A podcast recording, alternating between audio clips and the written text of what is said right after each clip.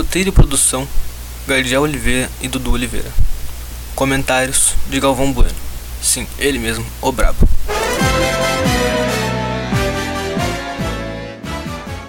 Quando lembramos da seleção de 2002, parece que ela era feita para ser campeã. Um plantel recheado de craques, jogadores que conquistaram o melhor do mundo nos anos anteriores, como Ronaldo e Rivaldo, outros que ainda iam ganhar, como Kaká e Ronaldinho. Era o time perfeito. Mas, bom, não foi bem assim que as coisas aconteceram. Hoje você vai ouvir a história do pentacampeonato.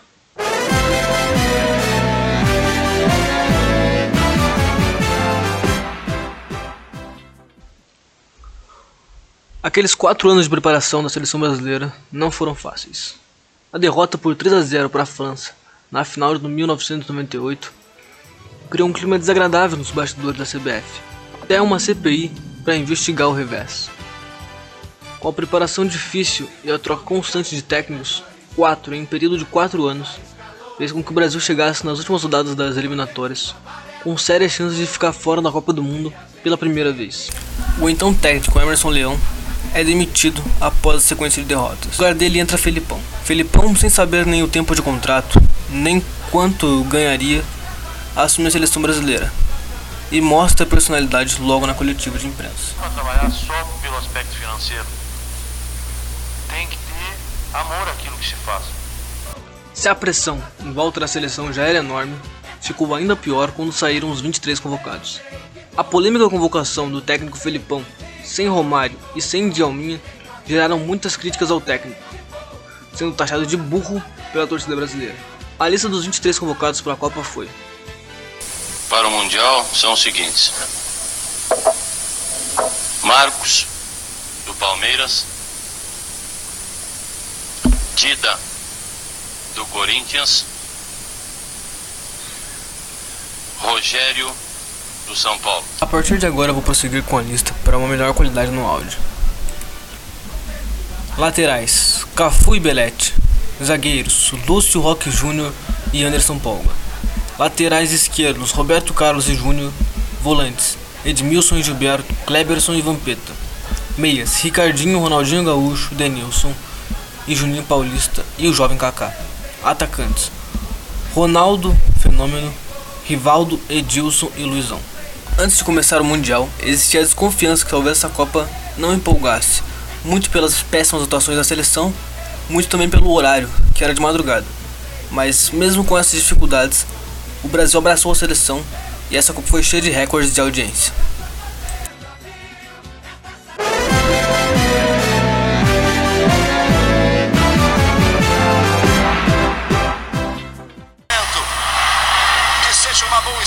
Seja uma grande vitória da seleção brasileira. Brasil e Turquia, a bola vai rolar.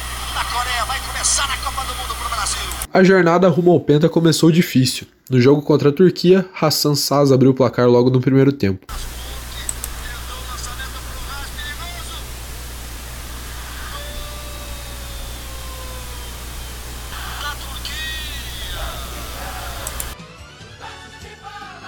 Na volta do intervalo, Ronaldo não demorou para empatar o jogo. O sufoco veio mesmo para conseguir a virada já nos minutos finais. Luizão proporcionou um lance que ficaria marcado naquela Copa. O atacante é puxado fora da grande área, mas ao cair rola para dentro da área e o juiz marca pênalti para o Brasil e Rivaldo marca. Luizão recuperou, olha a chance, foi puxado. Foi pro chão, Luizão, vamos ver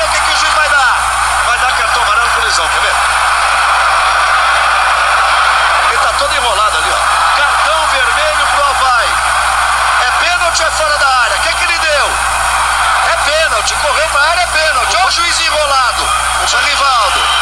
Perna esquerda. Partiu o Rivaldo, bateu. Gol! Gol! Gol!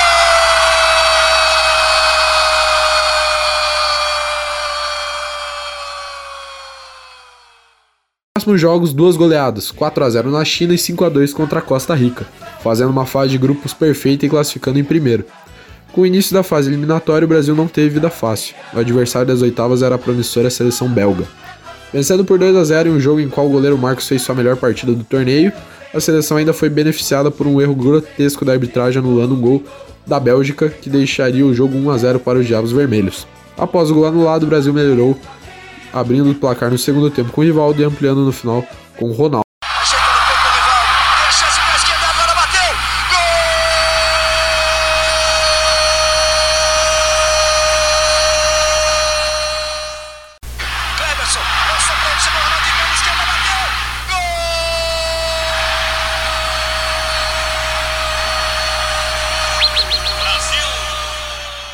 Nas quartas, a seleção tinha uma missão dificílima: enfrentar a poderosa Inglaterra liderada por David Beckham.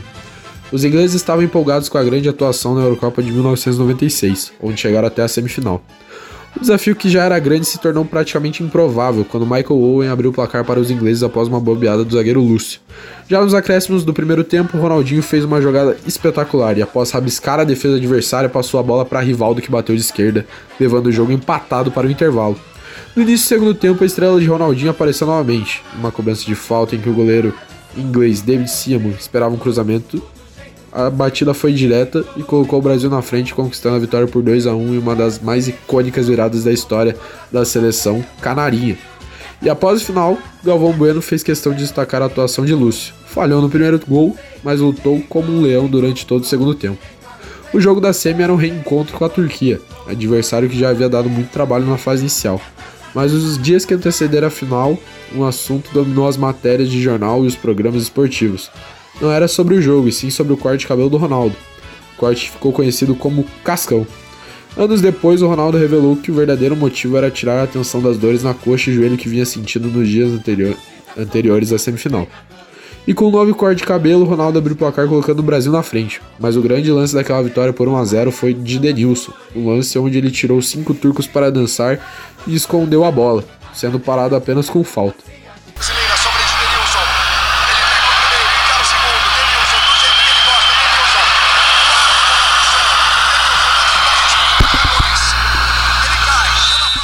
O dia 30 de junho de 2002 foi o dia em que o Brasil inteiro acordou cedo porque às 8 horas da manhã a seleção canarinho jogaria a final da Copa do Mundo do outro lado do planeta, no estádio Yokohama, na cidade japonesa de mesmo nome, contra a Alemanha. As duas maiores vencedoras de Copa do Mundo frente a frente, o melhor ataque contra a melhor defesa, a poderosa defesa comandada pelo goleiro Oliver Kahn, que havia levado apenas um gol durante toda a Copa. Será que esse Oliver Kahn é imbatível? Mas no chute de Rivaldo, o goleiro falhou, largando a bola e dando rebote pro camisa 9, e Ronaldo não desperdiçou.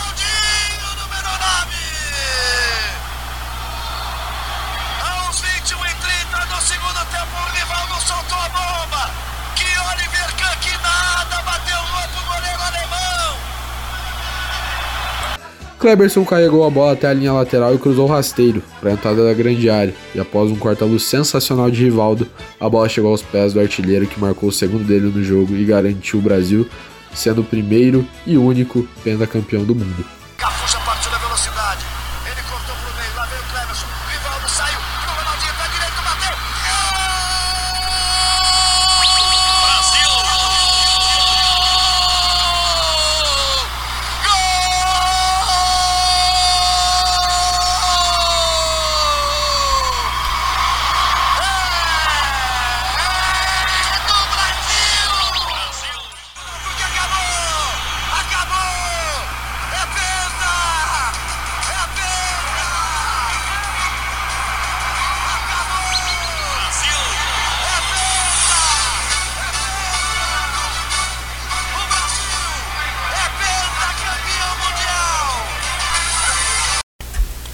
Até hoje, essa é a única seleção campeã invicta.